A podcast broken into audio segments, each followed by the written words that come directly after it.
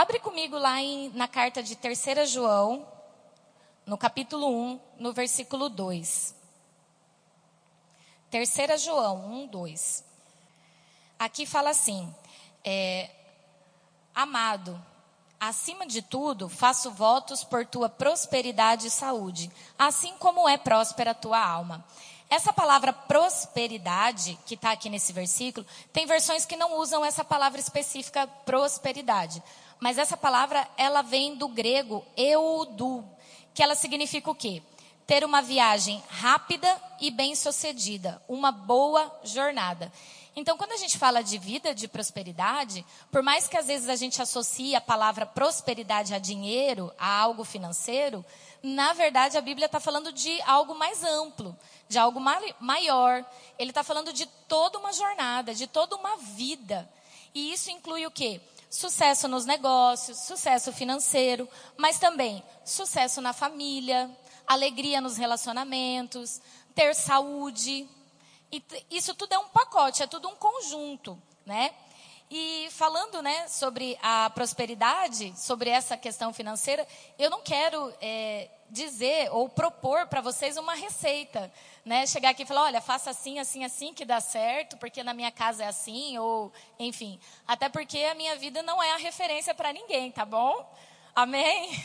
A gente às vezes vem aqui na frente ministrar e, claro, a gente conta alguma coisa né, que acontece, algum testemunho, mas a, a base não é como eu faço na minha casa. A base é a palavra, amém?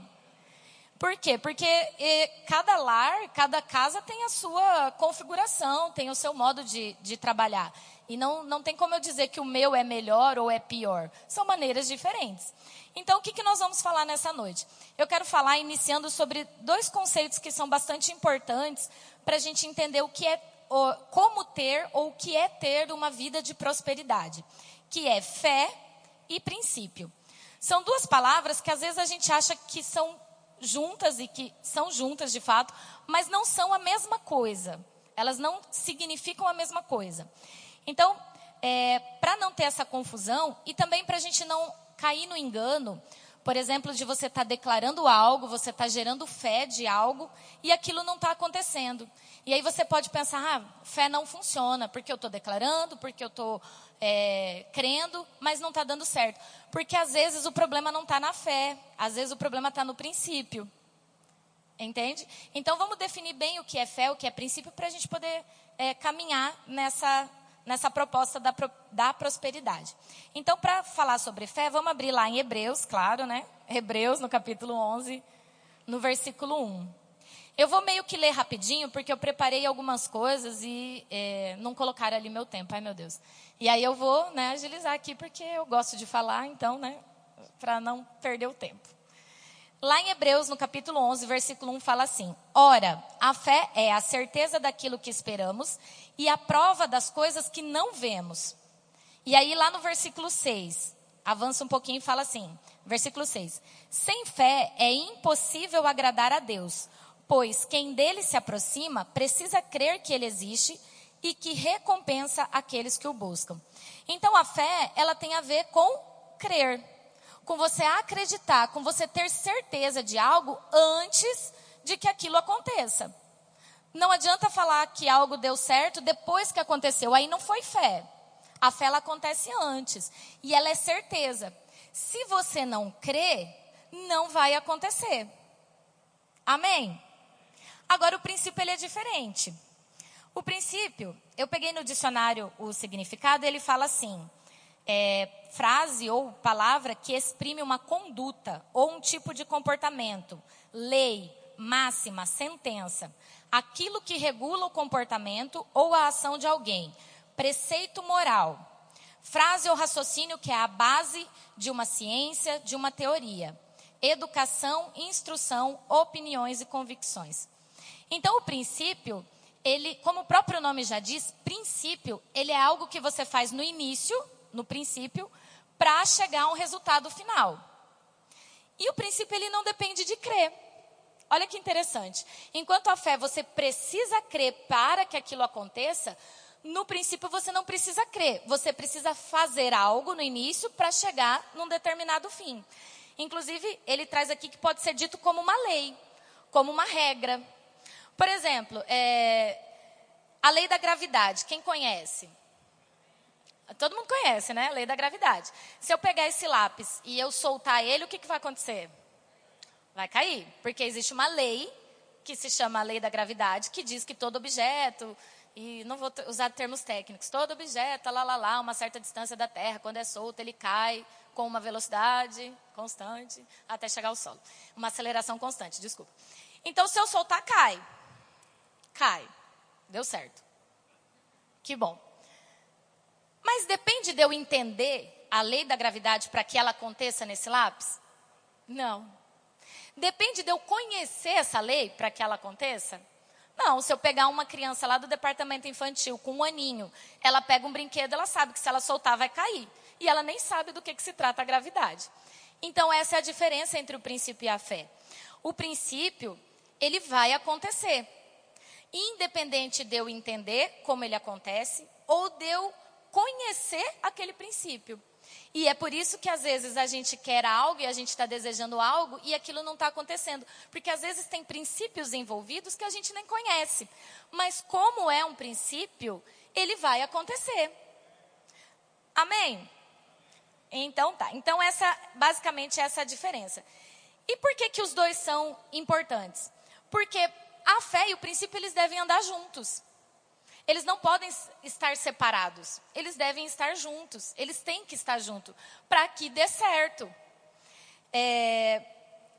E quando eu falo princípios, claro, eu estou me referindo aos princípios da palavra. Porque, por exemplo, a lei da gravidade é uma lei, é um princípio, mas ele não é uma lei bíblica, não é um princípio bíblico. Então, quando eu estou falando de fé, eu estou falando dos, de princípios, eu estou falando dos princípios da palavra. E às vezes a gente cai nesse engano, porque nós somos alimentados com fé. Nós, graças a Deus que a gente faz parte de uma igreja que prega a palavra da fé. Então nós somos alimentados com fé. Só que às vezes a gente esquece dos princípios, porque a fé é muito boa. E o princípio às vezes ele não é tão bom. Porque o princípio você precisa cumprir uma regra e às vezes cumprir aquela regra te custa alguma coisa. Às vezes você precisa colocar força, às vezes você precisa. Força que eu falo, não me entendam mal, né? Como diz o, o, pastor Luan, não faça esforço para me entender mal. Não é esforço do seu braço, mas às vezes a gente tem hábitos e costumes que a gente traz da nossa vida antiga, antes de aceitarmos a Jesus, e a gente traz aqueles princípios que estavam lá, que foram plantados em nós, né, antes da gente conhecer a Jesus, e aí a gente quer dentro do evangelho, dentro de Cristo, continuar com aqueles princípios e declarar a fé.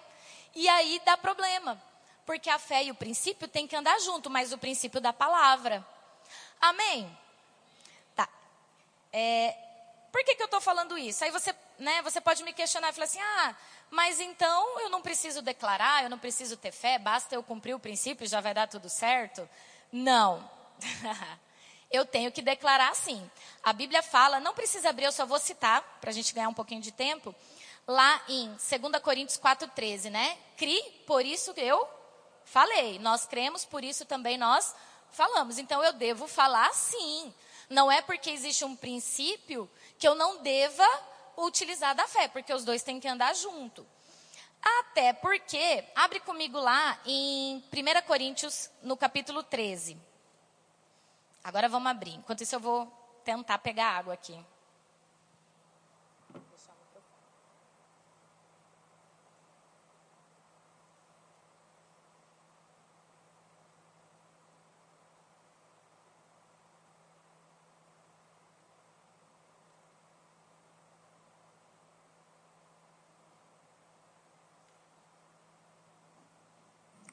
Amém.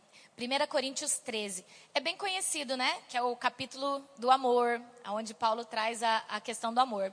E ele fala assim: olha que interessante, a partir do versículo 1.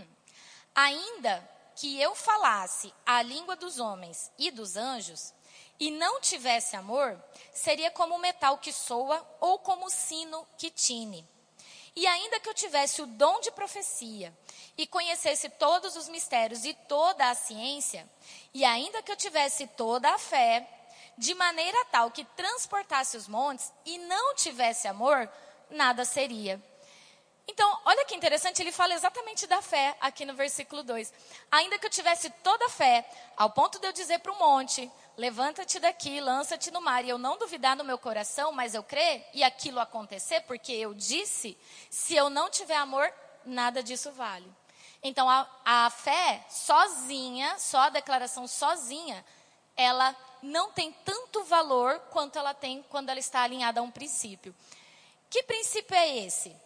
Está lá em Gálatas 5, 6. Não precisa abrir, também eu vou citar para a gente ganhar tempo, porque eu também tenho outras coisas para falar. Gálatas 5, 6 fala a fé que opera pelo amor. Ou seja, a fé que funciona através do amor. Então, a fé, para ela funcionar, a gente até brinca, né? Que o combustível da fé é o amor.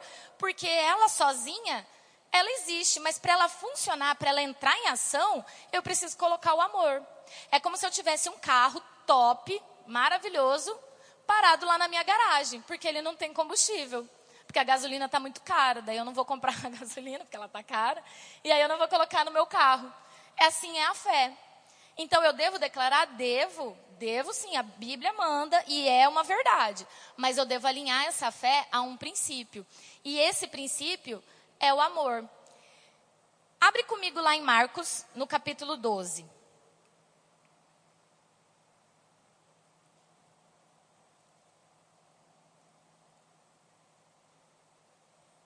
Marcos capítulo 12, no, a partir do versículo 29.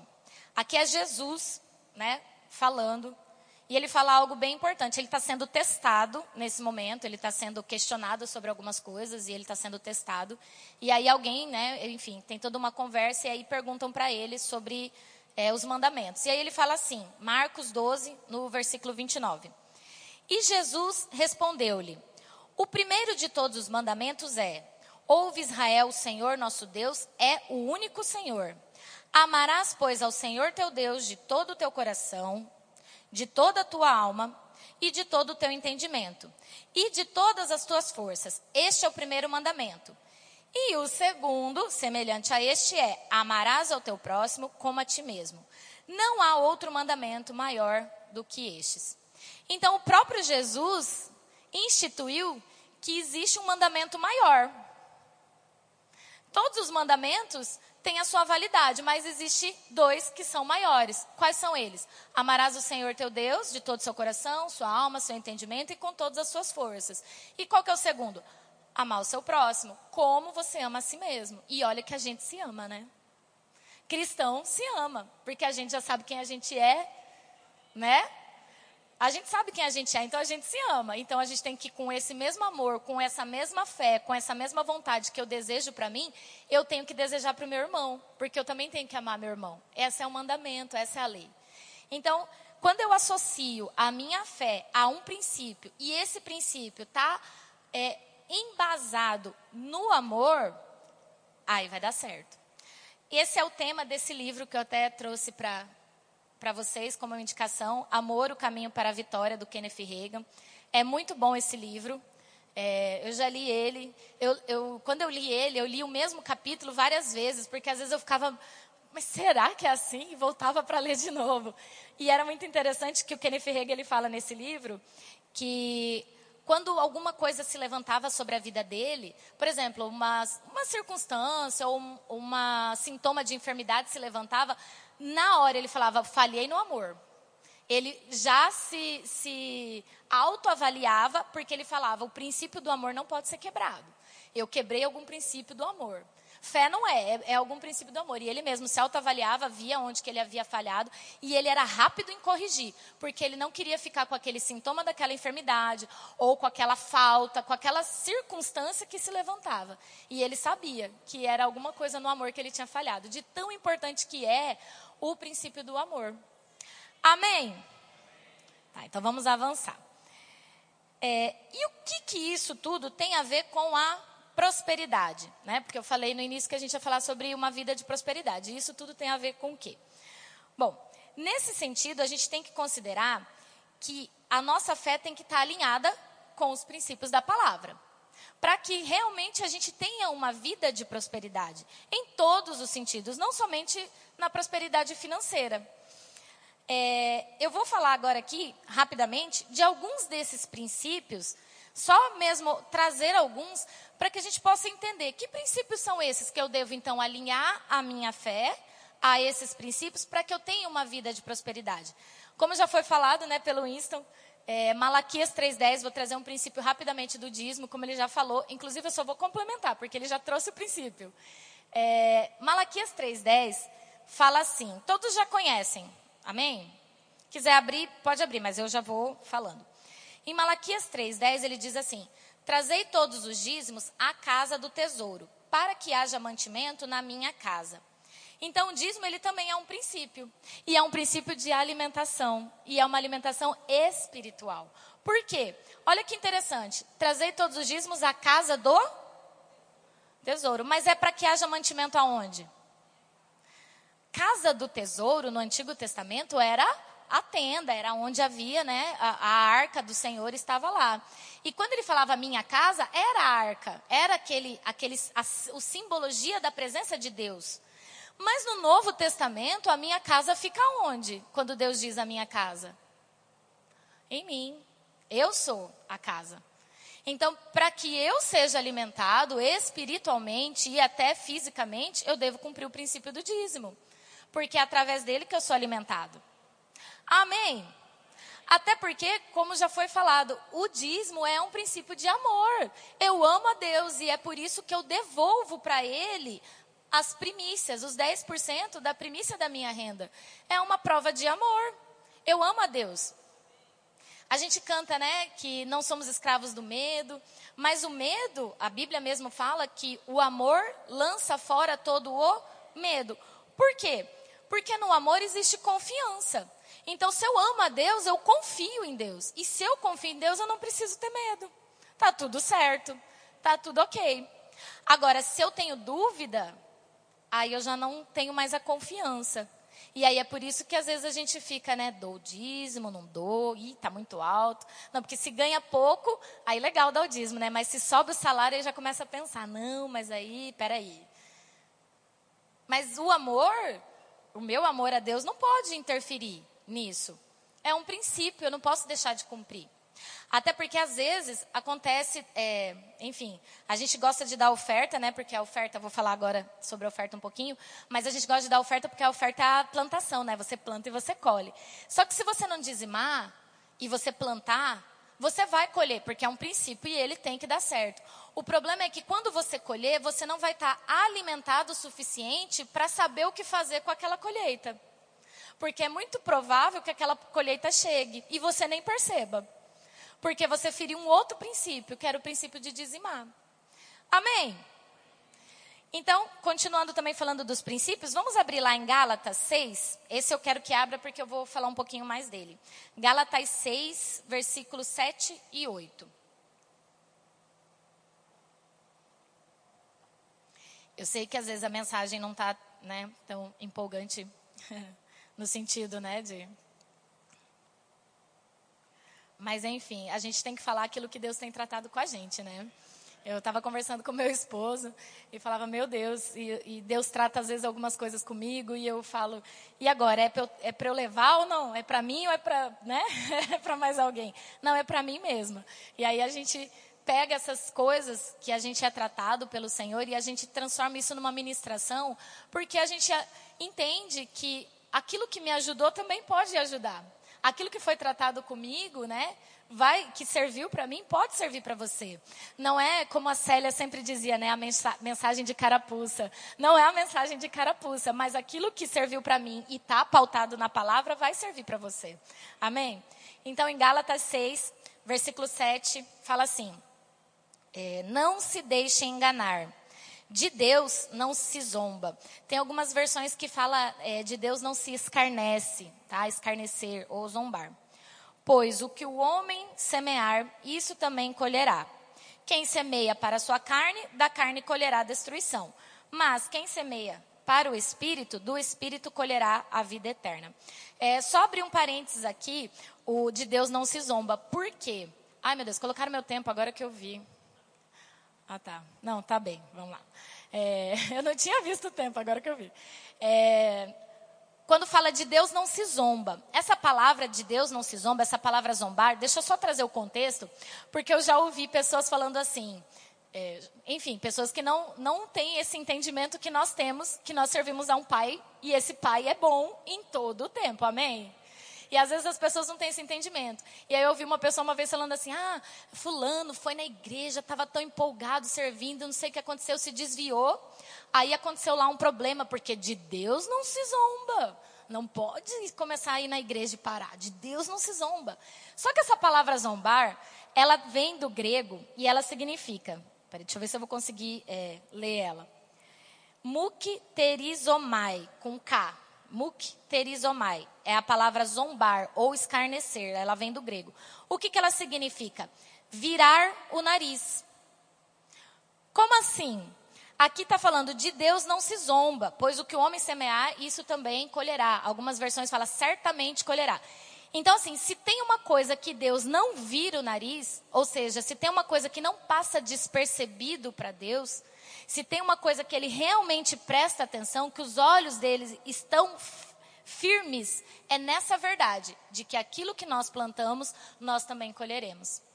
Porque o virar o nariz aqui é aquela coisa, tipo, é, como nós que somos, né, quem é mãe sabe. Você fala pro menino, guarda o sapato.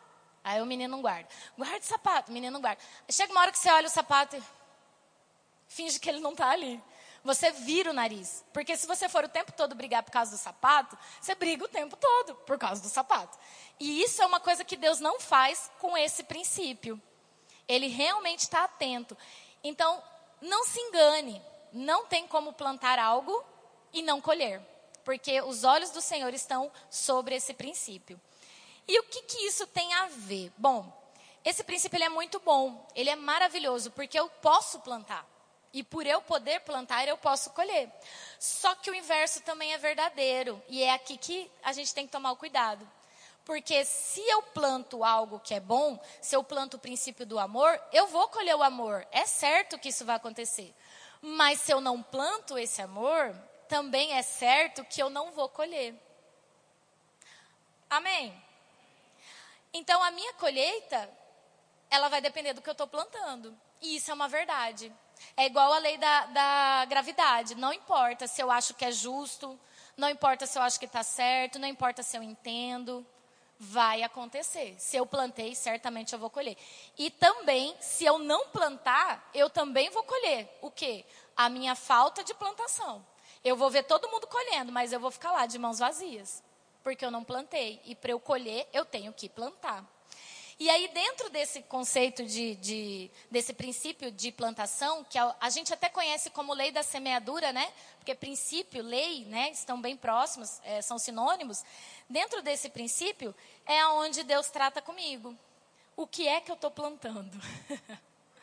o que é que eu estou plantando? Porque às vezes a gente está naquela, né? É, ah, queria tanto que o meu esposo me tratasse assim. Mas o que é que eu estou plantando para o meu esposo? Ah, mas eu queria tanto ter uma casa boa, eu queria tanto ter um carro bom. Eu estou declarando, eu tenho fé, amém. Mas o que é que eu estou plantando? Amém. Será que eu estou plantando? Será que às vezes eu não, é bem o fato de eu não estar plantando e não estar cumprindo o princípio que a minha fé não está entrando em operação, em ação? Não precisa responder, tá? São questionamentos. Fica no ar e cada um responde para si. É, uma coisa que me chama muita atenção, quando falando agora especificamente de valor, de dinheiro, de vida financeira, uma coisa que me chama atenção é que às vezes a gente gasta o nosso dinheiro com coisas que no final, quando você para para analisar, você fala: por que, que eu gastei dinheiro nisso, né? Por que, que eu gastei com isso? E a gente não percebe que isso é uma plantação. E a gente às vezes não percebe que as coisas importantes estão do nosso lado. Por exemplo, eu vou contar uma situação que aconteceu comigo. Eu estava trabalhando numa escola, estava à frente de uma coordenação, e nós tínhamos uma aluna muito inteligente, muito assim, top. E aí teve aquelas Olimpíadas, a OBMEP, né, que é as Olimpíadas de Matemática, que tem todo ano, ela é federal e tal. E aí a menina, ela, ela foi tão bem na prova que ela ficou no a medalha bronze, ela tirou o terceiro lugar. A nota que ela tirou, ela acertou tantas questões que ela ficou entre o terceiro lugar nacional. Então, ela estava nível nacional, terceiro lugar. E a OBMEP manda só um certificadozinho assim no PDF para você imprimir e dar para a menina. E ainda na escola que eu trabalho, a impressora nem era colorida, ia ficar no preto e branco. Eu falei, não, não dá, né? E aí eu falei, gente, vamos, vamos fazer alguma coisa, né? A gente tem que dar alguma coisa para essa menina, ela merece. E aí a gente correu atrás, a escola não tinha condição, aí nós fomos pedir. Aí nós fomos na papelaria, que era o único lugar que a escola tem conta, né? É na papelaria, porque é o único lugar que vende fiado para a escola. A gente pediu na papelaria, pedimos livros, pedimos caderno, mochila. Fizemos um presente bem legal para ela. Mas ainda assim era pouco, ainda assim aquela sensação de, poxa, podia. Ela merece era um feito. Na escola que eu dou aula, um aluno saber somar, subtrair, multiplicar e dividir já é grande coisa. Aquela menina tirou terceiro lugar, gente. Tem que dar alguma coisa para ela. E aí, é, é, tá feia a coisa. Aí, um professor que era de outro período, ele dava aula na época na escola que eu trabalhava e também dava aula numa escola particular, muito conceituada aqui de Sinop. E ele falou: Não, peraí. Com dois telefonemas, ele já conversou com a dona, com não sei quem e tal. Ele falou: Ó o negócio é o seguinte: a escola tal, lá que eu dou aula, vai dar uma bolsa de estudos para essa menina, até ela terminar o terceiro ano, com tudo pago, a mensalidade e todo o material. A única coisa que ela precisa pagar, que a família precisa pagar, é o uniforme. Por quê? Porque o uniforme não é nosso, é lá na, na malharia. Então não tem como a gente dar o uniforme. O que depende da gente, a gente vai dar. Nossa, eu fiquei muito feliz, todo mundo ficou, ai, agora sim, agora é um presente legal. Chamamos a mãe da menina e fizemos uma reunião. Olha, mãe, vem aqui tal dia, a gente vai entregar um certificado, vai entregar uma medalha, vai dar um presente para ela. E olha, tem um presente top. A sua filha ganhou uma bolsa para estudar na escola tal, com tudo pago e tal. A mãe me olhou com essa cara. Eu falei, ué, será que eu estou falando alguma coisa errado? Na minha cabeça era uma coisa tão boa.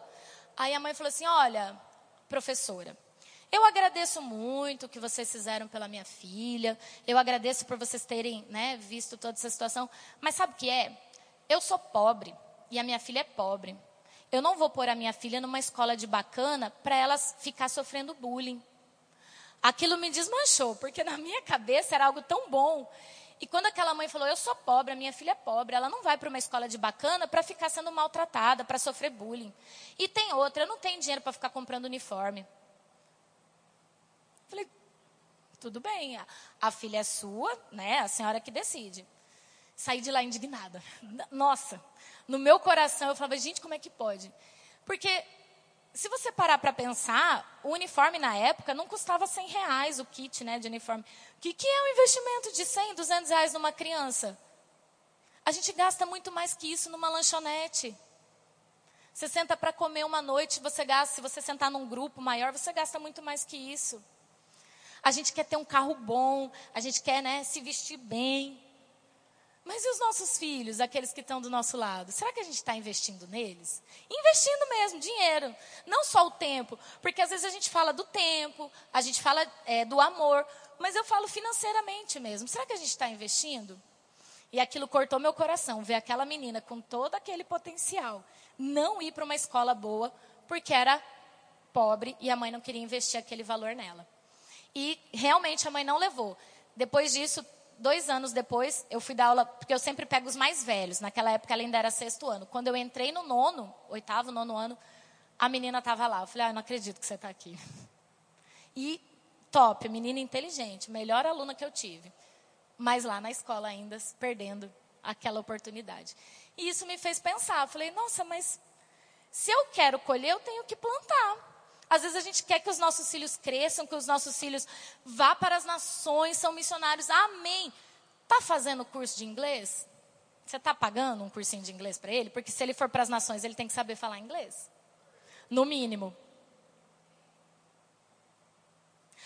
Eu já vi pessoas receberem profecias. Não, porque esse menino vai ser grande, ele vai trabalhar numa grande empresa ele está estudando numa boa escola ou ele está sendo assistido nesses estudos? Porque para você chegar a uma empresa de grande porte, no mínimo você tem que fazer uma faculdade. Eu vejo muitos jovens, muito, com um potencial enorme. mas que estão perdendo porque não estão sendo, não, a família não está investindo no potencial que aquela, aquele jovem, aquele adolescente, até aquela criança tem. Nós temos crianças ali no departamento infantil desse tamanho, cantando muito bem.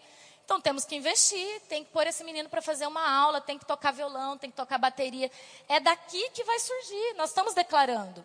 Mas não vai cair do céu, vai ser daqui que vai sair. Só que nós temos que investir, nós temos que plantar, senão a gente não vai colher. Amém? É, continuando ainda, falando sobre essa questão de plantar.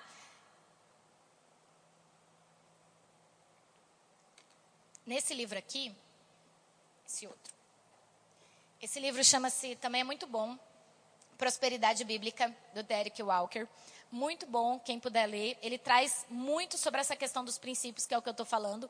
Embora o que eu estou falando é só o primeiro capítulo, tá? Tem muito mais. Eu estou só, eu estou pegando leve, estou só no primeiro capítulo. Mas compre o livro e lê, que ele traz, ele destrincha várias coisas. Algumas eu estou ministrando aqui e é muito bom.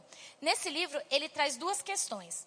Quais são duas verdades? Quais são elas? A primeira verdade a primeira verdade que nós temos é que a é a vontade de Deus nos prosperar em nosso espírito, alma e corpo, além dos relacionamentos e finanças. Então, essa primeira verdade, ela é uma verdade pautada na fé. Por quê? Porque é da vontade de Deus nos prosperar, mas eu preciso crer que é a vontade de Deus para que isso aconteça. Amém? A Bíblia fala, também não precisa abrir, vou ler para a gente ganhar tempo. Lá em Provérbios 3, no versículo 9, diz assim: Honre o Senhor com todos os seus recursos e com os primeiros frutos de todas as suas plantações. Os seus celeiros ficarão plenamente cheios e os seus barris transbordarão de vinho. Então, quando eu honro ao Senhor com os meus recursos, com o meu dízimo, que são os primeiros frutos de, da minha plantação, eu vou ter plenamente cheio ou seja, tudo aquilo que eu preciso para viver na minha casa, na minha família, tem que estar tá ok, tem que estar tá pleno. Não pode estar faltando. E além disso, eu vou transbordar. Eu vou derramar para que as, aquelas pessoas que estão ao meu redor também sejam alcançadas. Amém? E também em Filipenses 4,19, que a gente fala muito, né? E o meu Deus, segundo a sua riqueza em glória, suprirá cada uma das vossas necessidades em Cristo Jesus. Então, essa primeira verdade que é tratada nesse livro, Prosperidade Bíblica, do Derek Walker, é fé. Eu tenho que crer que eu sou suprida em Cristo, que Ele já me prosperou, que tudo que eu preciso, e eu acho muito interessante que nesse é, Filipenses 4,19 ele fala: suprirá cada uma das vossas necessidades. Então, se é necessidade, tem que ser suprida. Amém? Não pode. Ah, mas é necessidade. Então tem que ser suprida. Porque é cada uma das minhas necessidades. Amém? Só que o Derek Walker ele traz uma segunda verdade, ou um segundo nível de prosperidade. Porque esse primeiro nível tem a ver com a fé, que é aquilo que eu falei lá no início. Fé. Mas o segundo princípio é o seguinte: ele fala assim: o propósito de Deus é nos prosperar, para que ele possa cumprir os seus planos através de nós. Agora, para que ele cumpra os planos dele através de nós, aí já não tem a ver com a fé, tem a ver com amor. Porque eu preciso amar. Eu preciso amar para que ele possa cumprir os planos dele através da minha vida. Para que aquilo que ele me deu não fique para mim, mas se estenda a outras pessoas. Amém? Então são níveis. Esse primeiro nível a gente alcança pela fé. E é muito bom. Só que quando a gente chegar ao nível e agora é o puxão de orelha que Deus me deu, eu vou transferir para vocês. Quando a gente chega ao nível da fé, porque nós congregamos numa igreja que prega fé e nós somos estimulados a ter fé e isso é muito bom, Deus começa a cobrar que você vá para o segundo nível. Porque você já está aqui, você já é suprido, você já tem as suas necessidades supridas. Então o que, que você precisa? Cumprir o propósito ao qual Deus já te chamou, porque Ele não te prosperou para que você seja rico e fique para você. Ele te prosperou para que você cumpra esse propósito aqui na terra. Existe um propósito muito maior do que eu, você e do que a igreja Verbo da Vida, que é o avanço do reino. Nós fazemos parte desse propósito. Então, para que eu faça parte disso, eu preciso entender essa segunda verdade. Eu, eu preciso ir para esse segundo nível. Eu preciso avançar para esse nível. Amém? Senão eu vou ficar sempre no primeiro. E é muito bom. Só que o segundo é melhor. Abre comigo lá. Não, não precisa abrir. Deixa eu ler porque o meu tempo está acabando. Ai, meu Deus. É, eu, vou, eu só vou citar. É, a palavra de Deus diz em Atos 20, 35 que há maior felicidade em dar do que em receber. Então eu vou ser feliz quando eu recebo. Porque aqui não fala que há felicidade em dar e tristeza em receber. Quem é que fica triste? Quando você ganha alguma coisa, você fica feliz. Há felicidade. Mas a felicidade maior é em dar. Por isso que às vezes a gente consome, eu falo a gente, mas enfim. Às vezes a gente tem o desejo de consumir algo e você compra aquilo e aquilo é muito bom, só que passa um tempo perde a graça. Porque a felicidade daquilo é muito rápida, é muito momentânea. A felicidade que dura é essa aqui, quando eu dou. Essa vai permanecer. Porque pode passar anos. Quando você olhar para aquela pessoa e ver que aquela pessoa avançou, que aquela pessoa entrou no propósito que ela tinha e você ajudou ela a chegar lá, nossa, a felicidade é muito maior. É muito, e ela não acaba, porque o reino de Deus não vai parar de avançar. Nós não vamos ficar triste, porque não vai retroceder, vai estar sempre avançando. Então é uma, uma felicidade que só tem a aumentar. Amém? É, a palavra de Deus diz também, não precisa abrir, eu vou citar, 2 Coríntios 9, no versículo 8. Fala assim: E Deus é poderoso para fazer que toda graça lhe seja acrescentada, para que em todas as coisas, em todo o tempo, tendo tudo o que é necessário, vocês transbordem em toda boa obra. Então é para ser suprido, é em tudo, transbordando. Para quê? Para boa obra. Não é só para você. Amém? Bom, acho que vai dar tempo. Eu quero que abra agora comigo, lá em Lucas, no capítulo 19. Eu já estou indo para o final, a gente já vai encerrar, tá? Às vezes eu fico agoniando, né? Brincando que vai demorar, vai demorar, mas não vai não. Amém. Lucas, lá no capítulo 19, fala sobre uma parábola muito interessante. Ela é contada em outras versões também, tá? Mas aqui a de Lucas, ela fala sobre a parábola das dez minas. E é interessante porque minas é dinheiro, está falando de valores mesmo. Então aqui está falando de algo bem específico financeiro. Embora a gente pode trazer isso também para a nossa vida em outros aspectos. Amém? Minas, só para é, fazer a referência, é, equivale a mais ou menos meio quilo de prata, que na época equivalia ao salário de três meses de um trabalhador braçal. Então, quando ele fala mina, ele está falando de um pagamento em, em prata, né, em, em alguma uma espécie. Algumas versões trazem até o ouro, mas equivalia a três meses de salário de um trabalhador braçal. É lá no versículo 11, eu não sei se eu falei, desculpa. É capítulo 19, versículo 11 que fala ali sobre a parábola das dez minas. E eu acho interessante, porque só para contextualizar, aqui é Jesus falando a parábola lá quando ele estava junto com Zaqueu. Lembra do Zaqueu? No departamento infantil? Pequenininho, que subiu na árvore para ver Jesus? Ele era um cara rico, ele não era pobre. Tudo bem que a riqueza dele era ilícita, mas ele era rico. E aí Jesus vai lá na casa dele, ele se arrepende, ele é, diz que vai devolver, vai dar metade do que ele tem, né, para os pobres e ainda vai devolver quatro vezes mais aquelas pessoas que ele roubou. Então Jesus estava num contexto de pessoas que tinham dinheiro. Ele não estava num contexto de pessoas que passavam necessidade.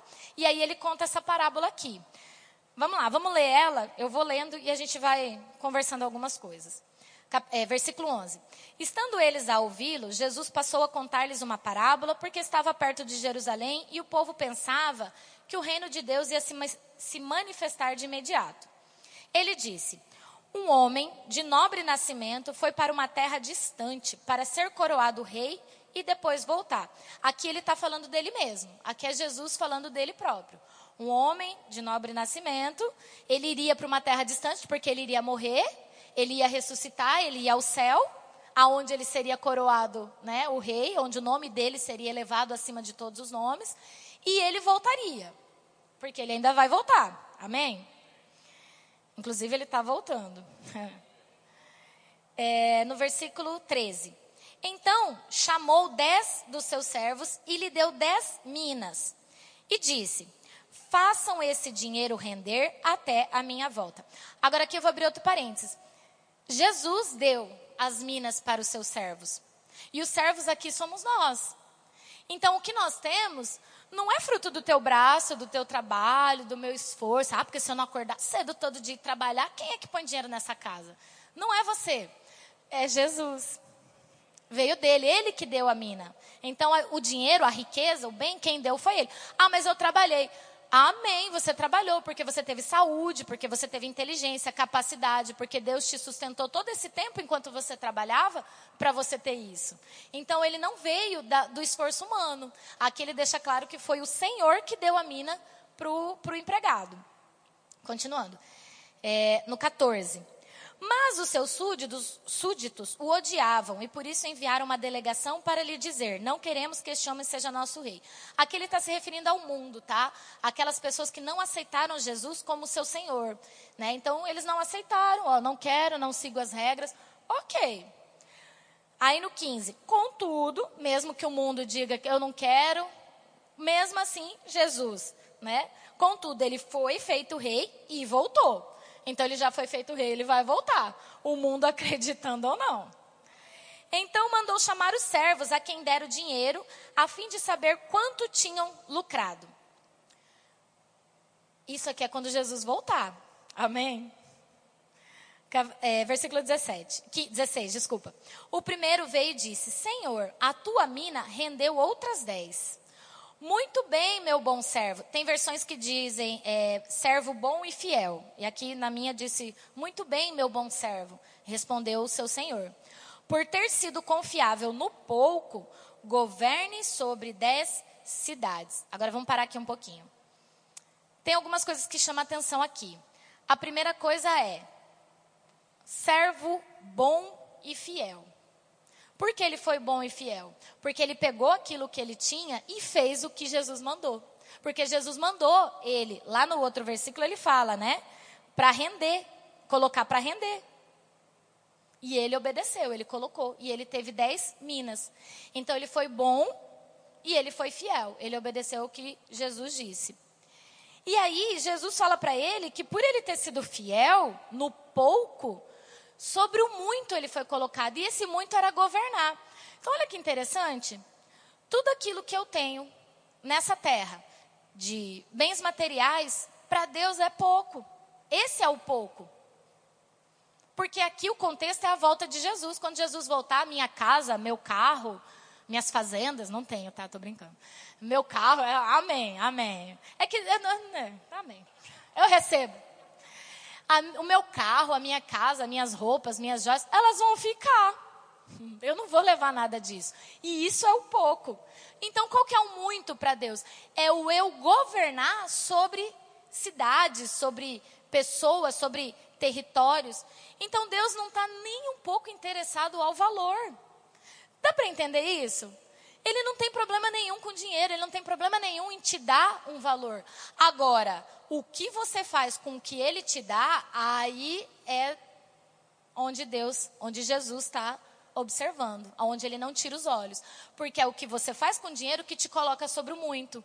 Porque como que você vai governar com Jesus se nesse mundo a gente às vezes não dá conta de governar a própria casa? Amém? Às vezes a gente se enrola. Eu sei, de vez em quando eu, eu passo umas mensagens pro meu marido, oi, me empresta um, um dinheiro aí.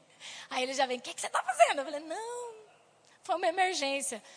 Acontece, acontece, mas se essa emergência é constante, tem algum problema. Então, Jesus aqui, ele está colocando que o dinheiro, por isso que ele não tem problema em dar, o dinheiro é o pouco, o muito é o que você faz, é o governar. E aí, continuando, ele fala assim, é, governe sobre dez cidades. Aí ele fala, o segundo, versículo 18. O segundo veio e disse: Senhor, a tua mina rendeu cinco vezes mais. O Senhor respondeu: Também você encarregue-se de cinco cidades. Então também foi fiel. E ele também foi colocado sobre cinco cidades. Então veio outro servo e disse: Senhor, aqui está a tua mina. Eu a conservei guardada num pedaço de pano. Tive medo, porque és um homem severo Tiras o que não pusestes e colhes o que não semeastes. E olha que interessante. O Senhor respondeu: Eu o julgarei pelas suas próprias palavras. Nenhum momento a Bíblia fala que, que Jesus era, um, era um, um senhor mau. Mas o servo falava: Ai, o meu senhor, ele é bravo, ele é mau. Ele é muito mau, ele colhe onde ele não planta, ele ajunta onde ele não colocou. Eu, hein, eu tenho é medo. Era isso que aquele servo falava. E por ter dito isso, ele foi julgado pelas suas palavras, não pelas palavras de Jesus. Então, olha o perigo que é as coisas que nós falamos. Olha o perigo que é. Porque o julgamento dele foi sobre as palavras dele. E aí Jesus fala para ele: Você, é, julgarei pelas suas próprias palavras, servo mau. Você sabia. Jesus aqui está dizendo, então, já que eu era mal, você dizia que eu era mal, então você sabia que eu era mal? Então, por que. É, me perdi. Então, por que, versículo 23? Porque não confiou o meu dinheiro ao banco? Assim, quando eu voltasse, o receberia com juros. Se você sabia que eu era tão mal assim, por que não investiu esse dinheiro?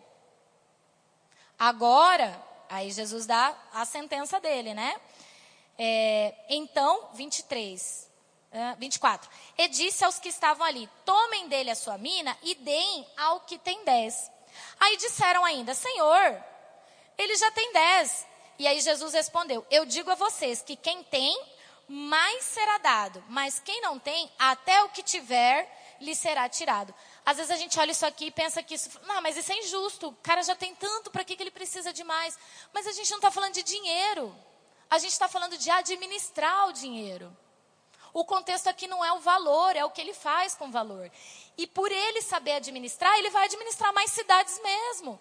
Porque aquele que não sabe não vai poder administrar. Porque como que ele vai administrar? Amém? Estão me acompanhando? Às vezes eu empolgo aqui, mas a ideia não é o valor, é o que você faz com o valor. Por isso que às vezes a gente, né? Ah, eu estou ganhando tão pouco. Será que eu estou ganhando pouco mesmo? Ou será que é o que eu estou fazendo com o meu dinheiro que está tornando ele pouco? Porque eu tenho que ter fé, eu tenho que declarar, mas eu também tenho que cumprir os princípios da palavra. Eu tenho que dar meu dízimo, eu tenho que ofertar. Se eu sou esposa e eu trabalho, eu tenho que honrar meu marido, eu tenho que obedecer. Se ele falar para mim que eu não posso gastar meu dinheiro com o que eu quero, eu não posso gastar o meu dinheiro com o que eu quero. Eu sei, dói no coração, mas é assim. É um princípio. Aí a gente gasta com o que a gente quer, dá errado, aí vai lá pedir dinheiro emprestado pro marido. Aí, né? Dá problema. Mas vamos voltar, vamos terminar. Aí ele fala assim, lá no versículo é, 27. E aqueles inimigos meus que não queriam que eu reinasse sobre eles, tragam-nos aqui e matem-nos na minha frente. Aqui ele está se referindo às pessoas do mundo que vão ser julgadas e que não vão entrar no reino, né? Esses já são os que não aceitaram. Amém? Então é isso que eu queria trazer nessa noite que eu queria trazer para vocês. É, que a gente possa estar tá tendo essa consciência de estar tá alinhando a fé que a gente já tem, a fé que a gente já confessa, a fé que a gente já está familiarizada, mas a esses princípios que nós precisamos ter. Para que realmente a gente não só tenha para nós, mas para que a gente entre naquela segunda verdade, que a gente suba o nosso nível e que a gente faça aquilo que Deus já disse para nós que faríamos. Ele já disse. E ele tem tratado com a igreja nesse sentido há tanto tempo, porque tem coisas muito grandes para acontecer aqui. E nós temos fé para isso, só que às vezes os nossos princípios precisam estar tá alinhados para que a gente viva essa totalidade. Senão isso vai acontecer. E é possível que, se eu não alinhar os meus princípios, eu não esteja dentro. E é isso que Deus mais trata comigo. Olha, se alinha, se ajusta cumpra os princípios, porque o que eu tenho é grande. Mas você só vai viver se você estiver dentro do princípio, senão as coisas vão acontecer e você vai estar de fora. Porque o que é teu vai ser tirado e dado àquele que sabe administrar. Você não vai perder sua salvação, você vai entrar no céu. Mas aquilo que é teu vai ser tirado e vai ser dado àquele que sabe administrar. Amém. É, vamos orar para a gente encerrar? Quiser ficar de pé nesse momento, feche seus olhos, comece a falar com o Senhor. Se você, é, por algum momento, em alguma situação, já não, não cumpriu algum princípio, eu não quero, é, longe de mim, trazer alguma condenação. Eu não quero trazer condenação, Mas se você não cumpriu, pede perdão, alinha, verifica o que é que eu estou fazendo que não está. Pede ao Senhor, o Espírito Santo vai te revelar. Ele vai te trazer o que é que você precisa ajustar. E continue declarando, continue crendo, continue tendo essa fé. Amém? Então vamos orar. Pai, nós te damos graças nessa noite, Senhor, porque é uma noite, ó Pai, onde o Senhor pode falar aos nossos corações. É uma noite, Senhor, onde nós pedimos perdão por muitas vezes estarmos sendo negligentes com os teus princípios, com os princípios da tua palavra. Perdão porque às vezes nós estamos tão egoístas, preocupados com, com a gente mesmo, que a gente esquece do nosso irmão. E a gente esquece que tudo aquilo que o Senhor nos dá tem um propósito. Que tudo aquilo que vem para as nossas mãos não é apenas para mim, mas é para o meu irmão, é para o meu próximo. Eu declaro, Senhor, nessa noite, que o propósito que o Senhor deu a cada um que está aqui vai arder e vai queimar numa intensidade que não vai ter como permanecer nesse primeiro nível. Nós vamos subir, nós vamos avançar, nós vamos chegar ao nível de cumprir o seu propósito aqui na terra, porque quando Jesus voltar, nós seremos o servo bom e fiel, que foi confiado e que rendeu e que fez com que deveria fazer com aquele dinheiro. Nós vamos ajudar o seu reino crescer e quando o Senhor voltar, nós seremos recompensados por isso. Em nome de Jesus, eu declaro que toda obra dos infernos que se levante sobre a vida de cada um que está aqui, para roubar aquilo que o Senhor deu, caia por terra, em nome de Jesus. E eu declaro a fé que nós temos sendo declarada, alinhada aos princípios que nós temos estudado.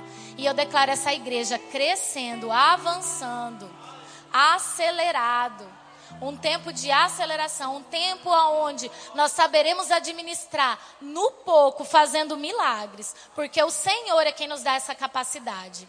Em nome de Jesus eu declaro, Pai, em nome de Jesus. Amém.